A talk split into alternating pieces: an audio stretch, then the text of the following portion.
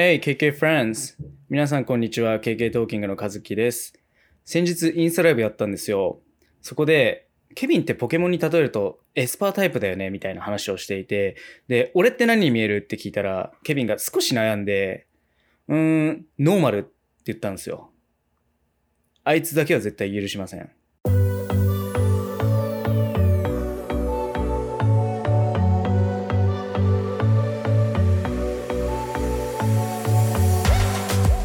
番組は KK トーキングの和樹がトロント生活の中で学んだ英語の知識を中心にトロントの魅力や海外生活における経験談また KK トーキングの裏話などなど普段動画ではお伝えしきれていないような内容に一歩踏み込んだ形でお話ししていく番組です。勉強や仕事の合間にぜひリラックスして聞いてください。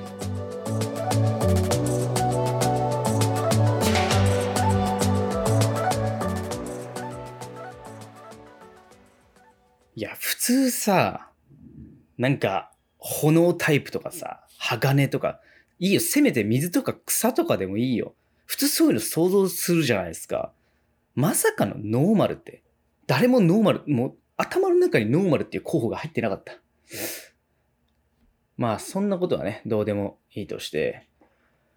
いや、たくさんのちょっと DM とか、あの、まあ、コメントとかメッセージ、本当にありがとうございます。あの、第2回目収録した時って、まだ、あの告知してなかったんですよ、ポッドキャストのことを。なので、あの告知した皆さんに聞いてもらって、たくさんのそのメッセージをいただいてからは、これが最初の収録なんで、ちょっと最初に感謝を伝えたいなと思ってます。あと、ツイッターもなんか、見つけてくれた人結構いたみたいで、すごい嬉しかったです。まあ、引き続き、ちょっと見てくれたら嬉しいなと思います。いや、びっくりしたのが、結構いろんな国から見ていただいていて、なんかその、どこだったっけかな？まあ、アメリカとか、そのオーストラリアとか、まあニュージーランドとかそういう、なんていうんですかね、留学先としてメジャーなところからはすごくたくさん見てもらってるんですけど、それ以外に、あの、ベルギーとか、ドイツとか、タイランドとか、タイとか、見てくださってる人がいて、まあ、聞いてくださってる人がいて、ちょっとこれはだいぶ感動ですね。ありがとうございます。思った以上に本当にすごい聞いてもらってるんで、これはもう感謝しかないです。な本当ちょっと、み、まあ、楽しみにしてくれてる人がたくさんいるということで、更新引き続き頑張っていこうと思ってます。で、今回なんですけども、まあ、リクエストもらいまして、で、あとはまあ、日々質問よく受けるものにはなるんですけど、そのトロントに留学とか、まあ旅行を検討している人向けに話したいと思っていて、まあ題名の通り、そのトロントの良し悪し、まあいいところ悪いところ全部ひっくるめてすべて、まあ個人的な意見にはなるんですけど、本音でお話しできればなと思います。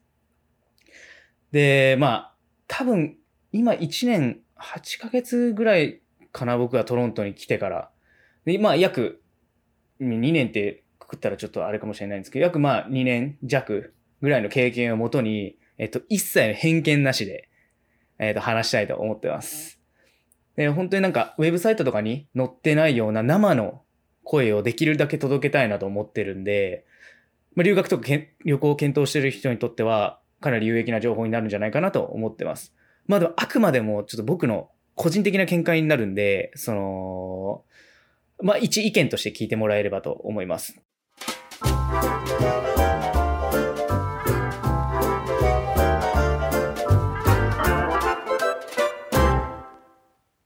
これね、話し出すと本当に止まらなくなるぐらい、まあたくさん話せることがあると思うんで、できるだけコンパクトに まとめたいと思ってます。で、その、よく聞かれることベスト3があって、それを中心に話していきたいと思ってるんですけど、まあ、一つが、まあ、気候に関してですね。まあ、特に、その冬の寒さ、皆さん気になってるところだと思います。あとは、英語に関して、まあ、鉛があるんだとか、あとは、まあ、付随してフランス語とかも話すんじゃないのとか、まあ、そういうところですね。で、最後に、まあ、治安に関してですね。えっ、と、これは差別とか、そういったところも含めて、ちょっとお話していければなと思います。まあ、他にもその他細かいことあるんで、それ、そういったのもちょっと後ほど話していくので最後まで聞いてもらえると嬉しいです。で、まず最初に寒さに関してちょっと話していければと思うんですけど、まあ寒いのはもう事実です。こ、これはまあ皆さんが分かってる通り間違いなく寒いです。で、10月ぐらいからまあ雪は降り出して、で、遅いと5月ぐらいまで、えー、雪普通に降ってます。普通にっていうか、まあ当然5月とか4月は雪の割合は少ないんですけど、寒さも全然マイナスになることもあって、普通にそれぐらい、もう半分以上が、えー、冬の状態っていうのがトロントですね。で、なんか、そのマイナス20度とか行くんでしょうみたいな、ってよく聞くと思うんですけど、一回、去年、一昨年かななんか、体感温度っていうのがまあ一応あって、それでマイナス40度近く出た時があったんですよ。その時さすがになんか警告あんまり外出ないでくださいみたいな警告があったんですけど、ちょっと、ちょっと出なくちゃいけない予定があって、まあ家から10分ぐらいのとこだったんですけど、あれは地獄でしたね。まずなんか吹雪いてて前とかが全く見えないんですよ。で、も顔とかを隠しさないと、もう痛くなるんで皮膚が。で、10分かかるところが、多分30分ぐらい歩くのかかりましたね。まあ、それぐらい、やばい時もあります。それも事実です。で、他にも、辛かった事件が一個あって、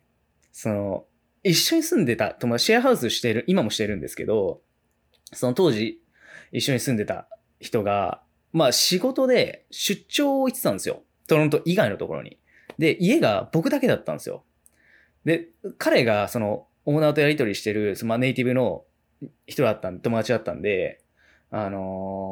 ー、オーナーとの連絡とかの付け方とか僕は全くわかなくて、いつもお任せしてたんですよ。で、まあ、ある日、夜マイナス30度ぐらいの時ですよ。いや、今日は一段と冷え込むなみたいな感じで、まあ家でなんかアニメとか確か見てたんですよね。英語勉強してるのかちょっと忘れたんですけど。したらなんかあの、明らかに自分の息が白くなってきたんですよ。あれ？おかしいなと思って、部屋にいんのに俺、凍えそうになってんぞ、今、みたいな感じで、おかしいなと思って暖房見に行ったら、暖房がぶっ壊れてるっていう、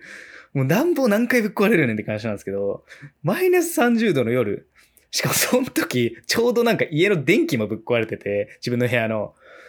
真っ暗でマイナス30度で、なんかどうしようもない状態になっちゃったんですよ。で、友達に連絡したんですけど、まあなんか、オーナーにまず連絡がつかないって言われて、終わったってなるじゃないですか。で、その日、もう、死にそうになりながら30度で夜を過ごしましたよ。しかもその時なんか布団1枚しかなくて、もうカリカリカリカリカリカリカリみたいな感じで、死ぬみたいな感じで本当に一夜明けた。あれはもう地獄でした。マジで死ぬと思いました。まあそういうことはね、普段あんまないと思うんですけど、僕はそういう不運が訪れたんで、まあ、それぐらい寒いのは事実です。事実って言っちゃって、事実なんです。はい。ただね、ただこれ、これだけははっきり言いたいことが一個あって、ぶっちゃけ、なんていうんですか、その、寒いって分かりきってるんで、さっきの例外は除くんですけど、その、それなりに傍観するんですよ、みんな。どういうことかっていうと、日本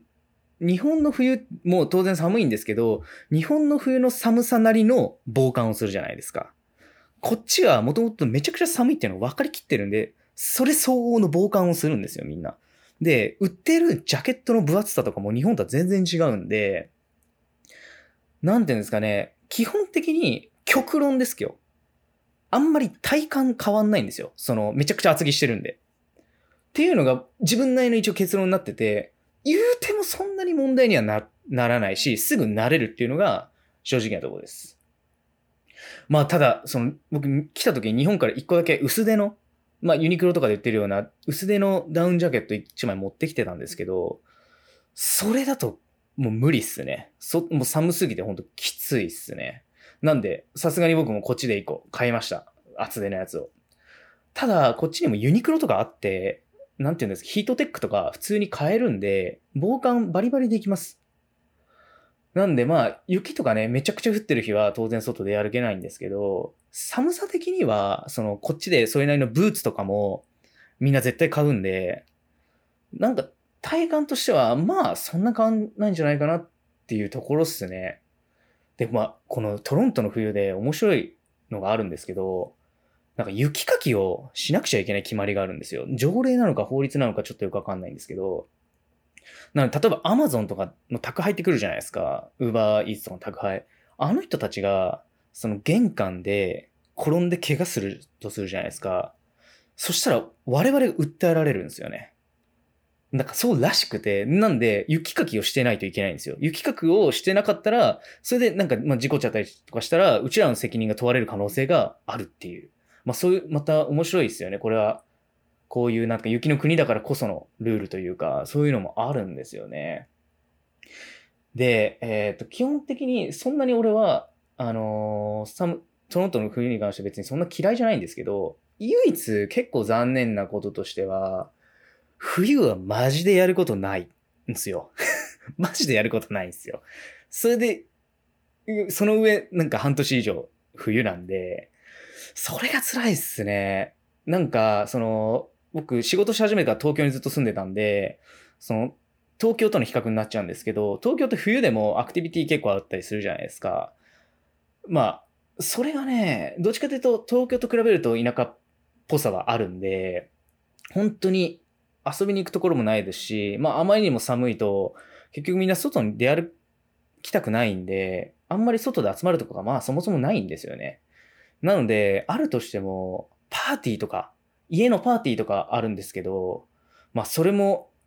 まあ、あまりにも寒いと当然開催されないんで、それぐらいですね、本当に。それがかなり残念です。まあ、ケビンは、そのなんか、週3ぐらいで、へい、カズキパーティーしようぜとか言ってくるんで、まあちょっと、まああいつは例外なんですけど、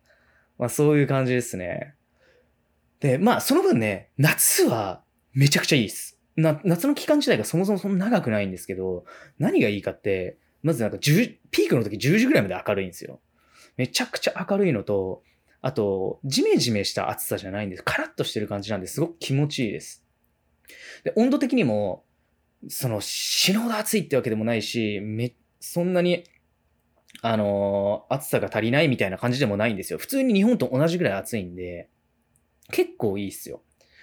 あと、これはカナダに限った話じゃないんですけど、その、バーとか飲み屋さんとかレストランとかパティオって言って、その外で食べれる形式のところがめちゃくちゃ多いんですよね、この北米とかって。まあヨーロッパとかもそうだと思うんですけど、あれが日本って少ないじゃないですか。なんかこっち来てからあれの良さ、気持ちよさにすごく気づきました。なんか夏になるとパティオで飲もうみたいなのがやっぱ結構友達同士であったりして、あれ結構テンション上がりますね。なんか夏ならではって感じです。まあ、あとは、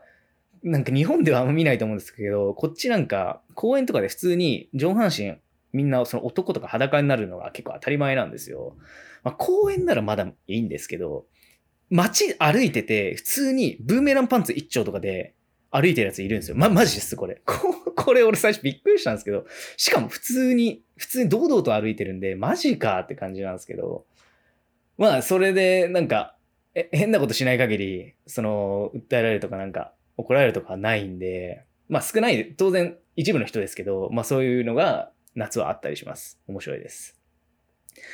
で、次にね、話すのは、英語？英語に関して話していきたいと思ってるんですけど、これはね、結構留学を考えてる人にとってはめちゃくちゃ重要な要素だとは思うんですけど、僕も相当気にしてました、来る前までは。で、来てからね、いろいろ疑問になってなってたこともすごく解決したんで、これは堂々とお話しできればなと思うんですけど、まあ、トロントに関しては、結論、鉛とかは、ほぼないって言っても過言じゃないです。あのね、地方とかに行っちゃうと結構訛りらしいんですよ。ケビン曰く。ただ、トロントは本当にほとんどない。ほほぼ、限りなく American English に近いと思って大丈夫です。で、ケビン曰く、日本人がまあその絶対気づかない程度の発音の差はあったりするらしいんですよね。本当にネイティブにとっては、あれ？ちょっとこの人 Canadian か？みたいに思うような、その発音差があるらしいんですけど、まあもう気にしなくていいレベルです。これはもう間違いないですね。で、ただ、めちゃくちゃ多国籍なんで、その、いろんな国から移民してきた人たちが大量にいるんですよ。これはもう日本ともう全く違うところで、その人たちは結局やっぱ母国、母国、言えねえ、マジか。母国語。いや、し完璧。母国、終わった。母国、な、もう、やだ。母国、母国語から来る鉛が入ってたりするんで、なんかその、インド鉛だったりとか、まあ日本人鉛とかもそうですよね。まあそういった鉛がやっぱ入ってたりする。まあ鉛アクセントとか、なんかダイアレクトって言うんですけど、まあそこは、あのどうしても存在するかなっていうところですね。カナダでずっと育ってる人たちはそういった鉛はないんですけど、まあ移民されてる方は本当にたくさんいるんで、そういったのは街中で耳にしますね。はい。ただね、この多国籍ってところ、めちゃくちゃ僕個人としてはトロントのいいところだと思って、その多文化なんですよ、めちゃくちゃ。まあ多文化って英語でその、マルティコーチョーって言うんですけど、マルチカルチャー。まあ本当にいろんな人たちがいるんで、いろんな文化が、なんか当たり前のように存在するんですよね。で、人それぞれ考え方が結構違ったりとかするんで、これの、まあいいところは、いろんな価値観に気づけるっていうところと、あの、僕個人、カナダ人の人たちって、すごい寛大、寛容な人が多いと思ってるんですけど、これはこの多文化に関係してるんじゃないかなって個人的に思ってていて、思っていて、何かっていうと、その、本当にいろんな人がいて、みんなそれぞれ違うんですよね。なので、人と違うってことに対して、マイナスな印象がほとんどないんですよ。日本人だと、日本人ならとかっていう考え方が出ちゃったりする人っていると思うんですけど、カナダ人なら、カナダ人ならみたいなのって本当になくて、いろんな国の人がいて、いろんな国の考え方があるんで、なんていうんですかね、その他人を受け入れやすいんじゃないかなと思ってるんですよ。その、なんでみんな寛容とか寛大だなって僕が感じるのは、みんながそれぞれの違いを、まあ当たり前のように感じてるんで、それが受け入れられやすい当たり前の文化になってるんじゃないかなって思いますね。ここは本当にめちゃくちゃいいところだと思います。カナダの。で、フランス語に関してなんですけど、これは、まあ、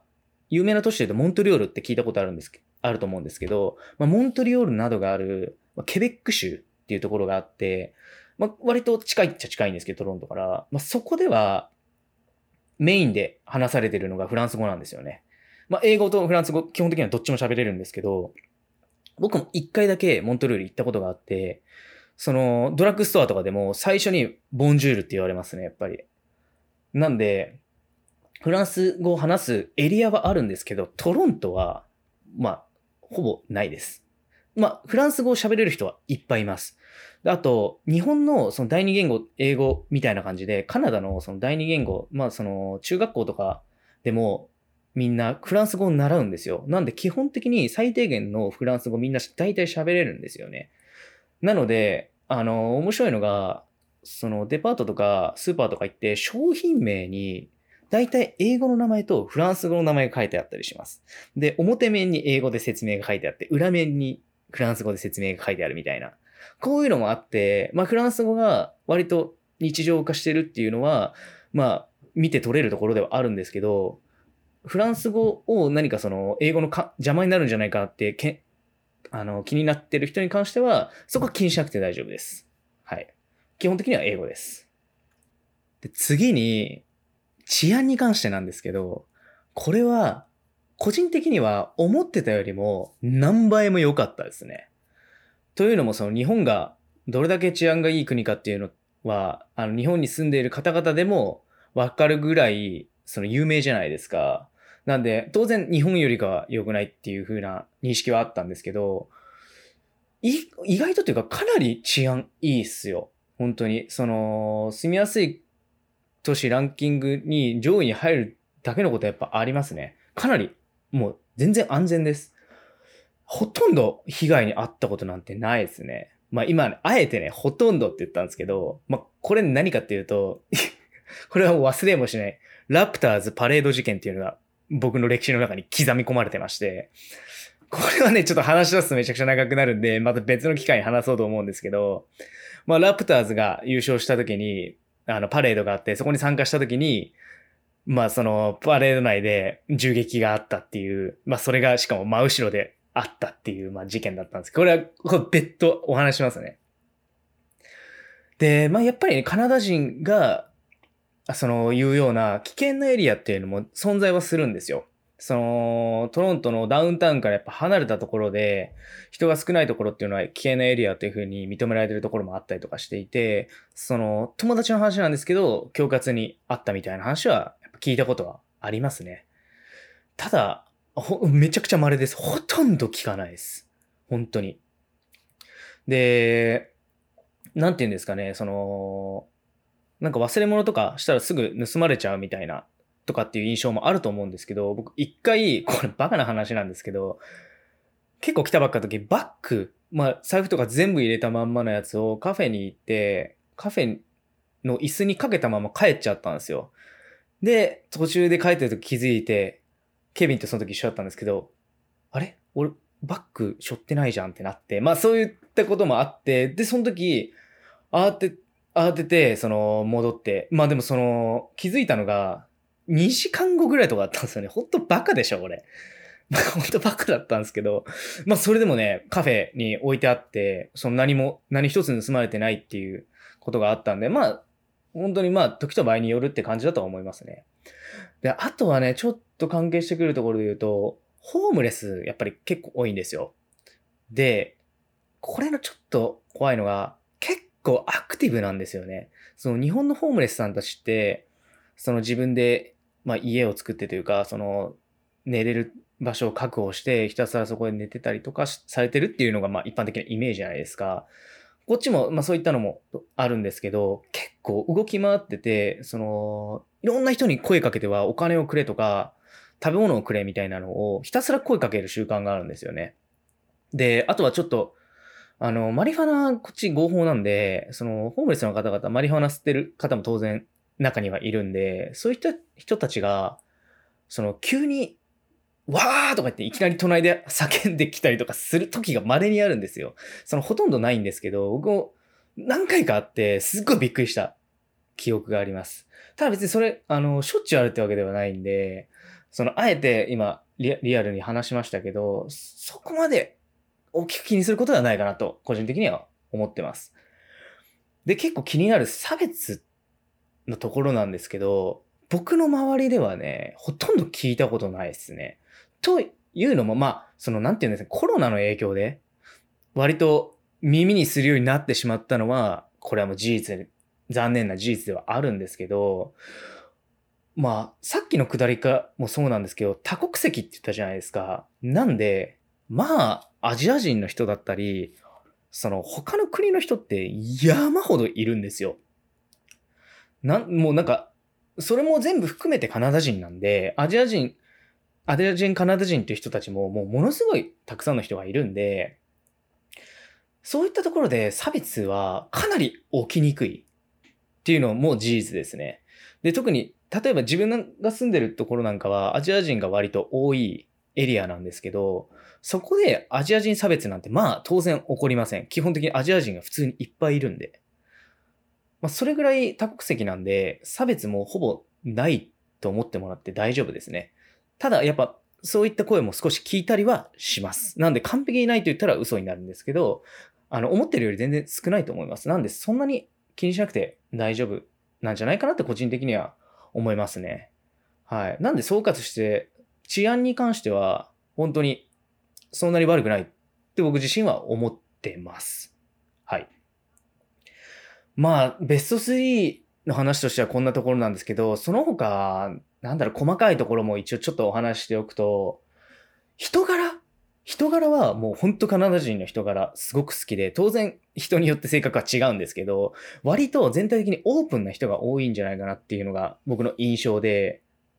まあほんと嫌なことは嫌ってはっきり言うタイプですね。もう遠慮の文化が少ない感じ、印象にはなってます。で、僕、一時カフェで働いてたんですけど、このカフェでね、働いたことも今後ネタにしていきたいなと思うんですけど、なんだろう、このカフェで仕事してて、まずいものを、これまずかったからって普通に言ってくるんですよ、お客さんが。で、僕なんか、あ、そうでしたか、すいません、みたいな感じで、なんか、その謝るような癖、当然日本人なんでこう出ちゃうんですけど、こっちはお客様が神みたいな、神様みたいなのは全くないんで、なんかいきなり理不尽に怒られて、これなんかちょっと思ってた味と違かったから、新しいのに変えてくんないみたいな感じで怒ってくる人がいるんですよね。で、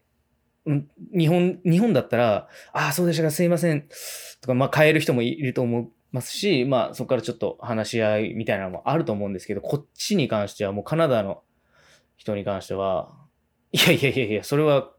お前が分かってなかったからだけでしょ、みたいな。もう一一周ですね。もううるさい、黙れ、みたいな。そんな感じです。お客さんに対しても。なんで、まあそこは本当に、なんていう、気を使わないっていうのが結構ベーシックな文化にはなってますね。当然、無礼なことは無礼なんで、それはまた話は別になってくるんですけど、日本人にとっては結構びっくりするようなシーンはあると思います。まあそういったところから気軽なんですよね、みんな。気軽で適当な人も 多いんですよ。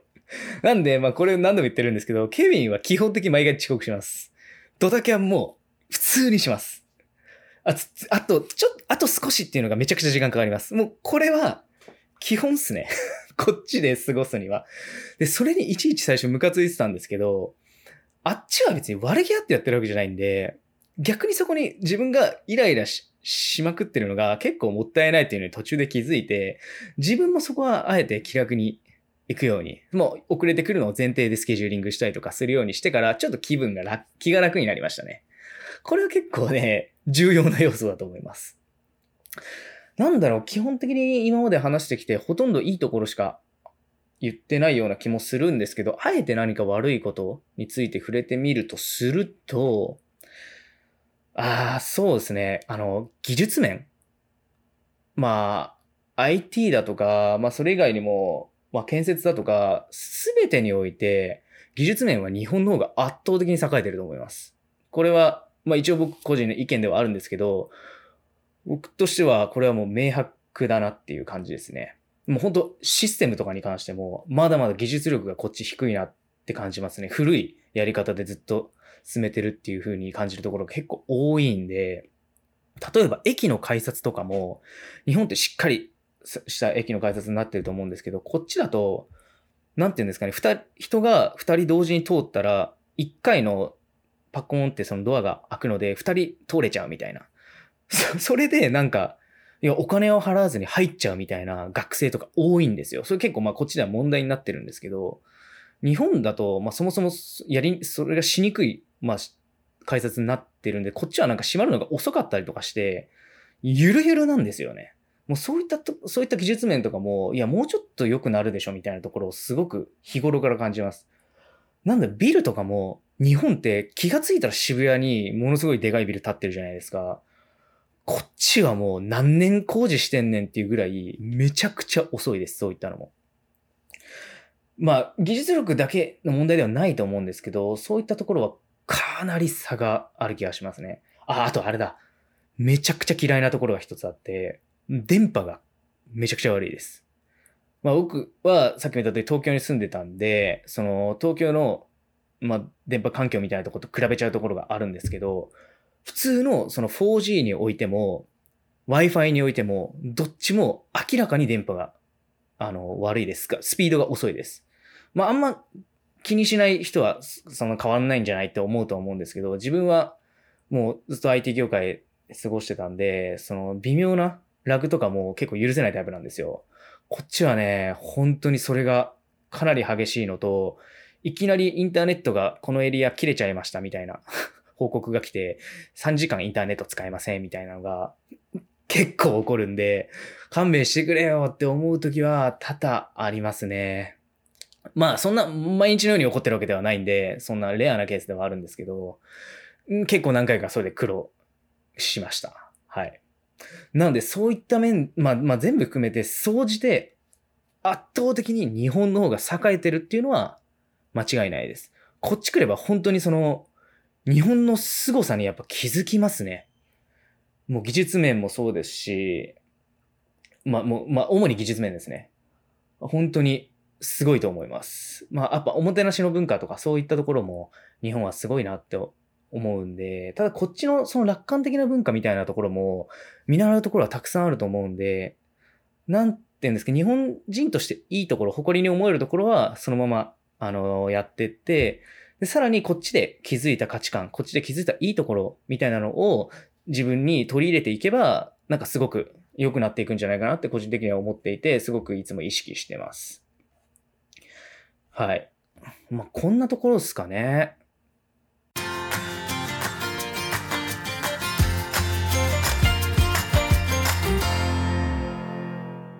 どうでしたかね？基本的にはこう自分が感じていることを全部すべてその本音で一応話したつもりではあります。割と参考になるんじゃないかなっていうふうには思ってます。で、やっぱ改めてね、ここに来て思うのは、日本は本当にどの面をとっても非常にレベルが高い。これは揺るぎない事実です。本当に日本人、日本で生まれたことを結構誇りに思えるなとは、やっぱこっちに来てから余計に思いましたね。まあ、だって今一番恋しいもの何かって聞かれると、日本のコンビニっすもん。てか、日本のコンビニあれ、神ですよ。神。こっちにもね、一応セブンイレブンとか、サークル系とかあるんですけど、もう、もう、鼻くそっすよ、鼻くそ。もう全然違いますよ。もう、なんか便利具合が、もう神っすね。いや、語彙力なんですけど、本当ただ単に日本のコンビニは神です。なんで本当今もう卵サンド、普通の卵サンドとか食いたいっすもん。日本のコンビニで。本当に、もうまず24時間やってくれ。こっちも頼む。でも24時間やっても品揃えが悪すぎて、あんま意味ねえんだよな。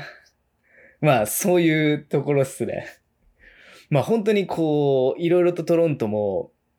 のことも知ってきた上でなんですけど、でもトロント自体は本当に総合的にいいところだと本当思います。あの、全く来て後悔してないですし、まあ、他の国行ってないんでちょっと、あの、比較はできないんですけど、留学するにあたって、間違いなくいいところだと思います。もう本当なんていうか、ベストレベルと言っても過言ではないんじゃないかなって個人的には思います。後悔は絶対しないと思います。はい。なんで、なんて言うんですかね。まあ、あと、例えばカナダに留学を考えてる人としたら、トロントとバンクーバーどっちの方がいいのかみたいな話もあると思うんですけど、もうその良し悪しはそれぞれあるんで、あとは、まあ、思い切りというか、それぞれのそのいいところのポイントがたくさんあるんで、どっちを取るかっていうだけですね。どっちを取っても本当に後悔はしない最高な留学生活になるっていうのはもう間違いないと思います。まあ、僕自身ね、その目標としては、今のうちに宣言しておきたいんですけど、そのカナダで永住権をま獲得して、好きな時にカナダで過ごして、好きな時に日本で過ごすっていうのが、まあ、僕の一つの夢ではあるんで、頑張っていきたいなっていうふうには思ってます。それほどトロント好きにななりました、自分は。はい。そんなとこですかね、今回は。まあ、次回に関しては、いろいろな、まあ、ケビンからいろいろ教えてもらった豆知識みたいなのを、まあ、まとめた、まとめて共有する回にしてみようかななんて考えてますんで、楽しみにしてください。まあ、本当にたくさんのお便り、まあ、ご連絡ありがとうございます。本当にめちゃくちゃ嬉しいです。引き続きインスタとか、あの、ツイッター等で、あの、連絡してもらえれば、もう泣いて喜びますんで、よろしくお願いします。はい、ちょっとすいません。今回また30分過ぎてしまって、本当は10分ぐらいにしたかったんですけど、これ前も言ったんですけど、まあそれぐらいカジュアルなやつにしていけばいいなと思ってるんで、引き続きよろしくお願いします。ということで、次回もまた聞いてください。バイバーイ。